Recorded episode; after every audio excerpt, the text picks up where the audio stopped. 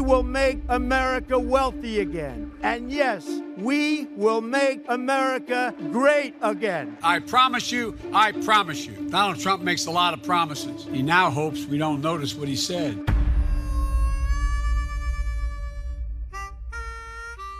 A Covid-19 já matou mais de 200 mil pessoas nos Estados Unidos. A Califórnia está em chamas, com centenas de deslocados.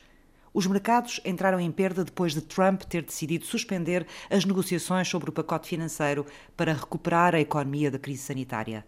A pandemia tirou 22 milhões de empregos, menos de metade foram recuperados até agora. Na sala oval está o especialista em política americana, Germano Almeida. O sonho americano ainda existe, Germano? Está certamente numa das suas fases mais eh, sombrias e em maior risco, claramente, Eduarda. É de facto uma ideia muito poderosa e definidora daquele grande país, essa ideia de sonho americano, a América terra da oportunidade, land of the free and home of the brave, como Francis Scott Key no hino nacional pelo início do século XIX escreveu. Isso é uma ideia muito poderosa, mas que agora está claramente em risco. Eu diria que essa ideia de que o sonho americano estava a morrer começou basicamente no final dos anos Bush, crise de 2008 eh, e nos primeiros anos difíceis eh, Obama. Depois disto tudo, Donald Trump o que é que foi? Foi o presidente que prometeu um pesadelo americano que capitaliza pelo medo, pela raiva, pela inspiração do ódio, capitaliza pelo dark, pelo lado negativo. Tenho feito uma, uma oposição entre esta estranhíssima eleição de 2020 e a de 2008. Em 2008 não foi só Barack Obama como primeiro presidente negro, um tipo inspirador, com bons princípios como era. Não, do outro lado também havia John McCain, um, grande americano, um notável e, e respeitável, e nós olhávamos para os dois e gostávamos dos dois e, e, ficávamos tranquilos sobre o que fosse acontecer. Agora olhamos para Trump e para Biden e ficamos tudo menos tranquilos. Por que é que esta ideia do sonho americano hoje está mais colada aos republicanos do que aos democratas? Aquilo que os define é a ideia de ser americano, não é? Portanto, a, a tal parte nacionalista que Trump agora alinhou no, numa área que já existia, mas que não era dominante no republicanismo clássico, que é do nacionalismo identitário. Por exemplo, George W. Bush era tudo menos um nacionalismo identitário. George W. Bush fez o seu, a sua vitória muito também com os latinos no Texas e na Flórida, falava em espanhol. Trump faz um, uma ideia de um nacionalismo americano prometendo voltar a uma América que, na verdade, só existe na cabeça de, de uma maioria branca, que ainda é maioria, mas que está em queda comparativa, não é? É preciso dizer que na América um latino, eh, enfim, português ou espanhol, não é considerado branco, parece nós, para nós isso é, um, é, um, é, ridículo, com a maneira como se, se identificam ali um pouco as, as origens. E a grande contradição é que a América é exatamente isso, é o melting pot de conseguir ter uma capacidade incrível de aproveitar o melhor de cada um e de, e de integrar as minorias, mas de facto um dos riscos e, das, e da, uma das falências do sonho americano é haver um aproveitamento que é considerar que a verdadeira América, o tal Make America Great Again da, da quatro anos do Trump, embora não assumido, era um Make America White Again. O que me parece é que Trump já, já percebeu que a única forma que tem de tentar manter as esperanças para a reeleição são duas coisas. Uma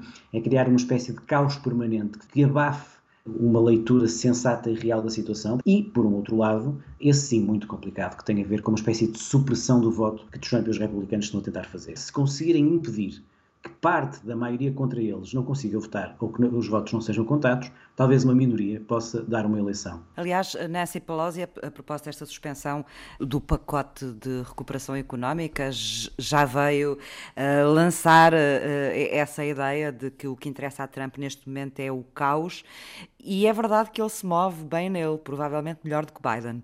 Ah, completamente, não é? Completamente. Mas curiosamente, eu acho que 2020 não é 2016.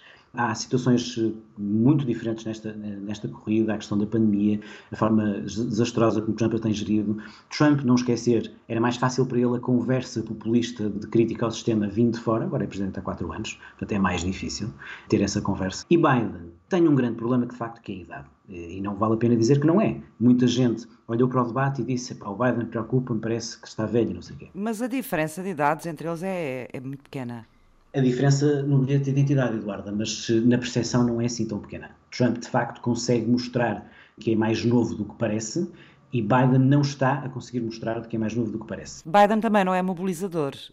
Passa um discurso de uma certa sensatez, mas não mobiliza, não tem energia, não tem dinâmica que mobilize o eleitorado, não é? Não cria paixões. Sem dúvida. Biden comparado com Obama ou com Hillary, acho um candidato muito mais fraco. Obama era, era, um candidato único na sua capacidade de retórica, de inspiração e de mobilização e de inspiração. Hillary uh, não foi uma grande candidata, mas era alguém que podia ter sido uma grande presidente, era incrivelmente bem preparada.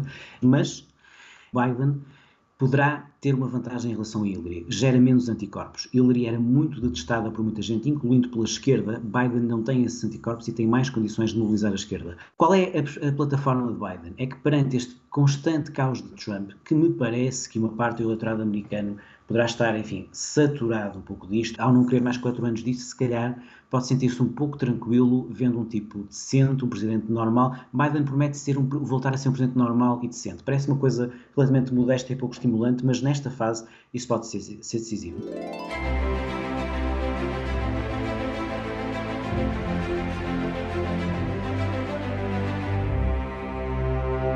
Este ano, pela pandemia, o voto por correspondência vai aumentar dramaticamente.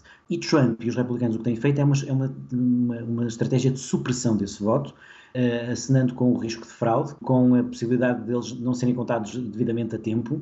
Trump pode lançar a convicção junto de milhões de apoiantes que foram roubados e, portanto, aí acho que há duas coisas que são fundamentais no sistema americano que vão ser testadas. A partir da noite eleitoral e, especialmente nos dias seguintes, uh, os militares, a polícia, a ordem nas ruas, a ordem é para manter, e, uns dias depois, eh, os tribunais, para eh, definir claramente quem ganha. O que é que aconteceu ao país onde se podia ensaiar a utopia? Todos os homens são criados iguais e dotados de certos direitos inalienáveis: a vida, a liberdade e a busca da felicidade. Thomas Jefferson, terceiro presidente dos Estados Unidos da América.